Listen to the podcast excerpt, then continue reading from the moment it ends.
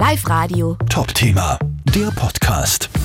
Die Giftköderangst geht um unter den Hundebesitzern in Linz. Im Wasserwald, einer sehr beliebten Hundespaziergehzone, treibt offenbar ein Tierquäler sein Unwesen. In der vergangenen Woche wurden vermehrt vergiftete Fleisch- und Wurststücke gefunden.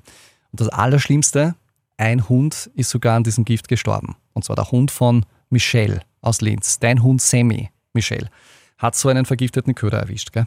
Es ist wirklich schlimm. Ich bin zum Mittag mit dem Semi auf die Freifläche im Wasserwald gegangen und gegen 5, 6 äh, hat er dann so ein bisschen das Zittern angefangen, so wie so Muskelzucken. Hat nicht mehr reagiert, ist am Boden gelegen. Ähm, nachdem habe ich dann gleich einen Tierarzt informiert und nachdem haben sie ihn eigentlich gleich in Narkose gelegt, weil eben dieses Krampfen nicht aufgehört hat und hat gesagt, sie überwachen einmal über die Nacht.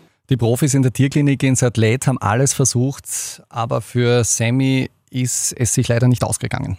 Der ist erst am nächsten Tag gegen fünf eingeschläfert worden. Und wenn man halt das hört, was da alles passiert ist mit dem Hund, den man so lange gehabt hat, also die ganze Routine, es ist, ja, es fehlt halt einfach was im, im Leben, wann, wann der Hund nicht mehr da ist.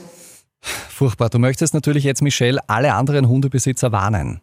Ich würde einfach nicht mehr hingehen. Also es ist, bevor mein Sammy das Schneckengift gefressen hat, ein Rattengift gefunden worden. Das war direkt am Weg. Das würde ich nicht nur an Hundebesitzer, sondern auch an alle mit Kindern oder alle, die da durchgängen, weil es direkt am Weg gelegen ist. Es sind bunte Pellets. Es ist einfach gefährlich, selbst an der Leine. Am Gescheitern ist so ein, Maulkorb, die Hunde nichts fressen können und den Linzer Wasserwald im Moment meiden. Das sagt auch die Polizei.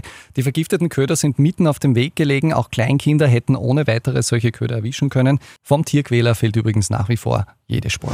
Live Radio. Top-Thema, der Podcast.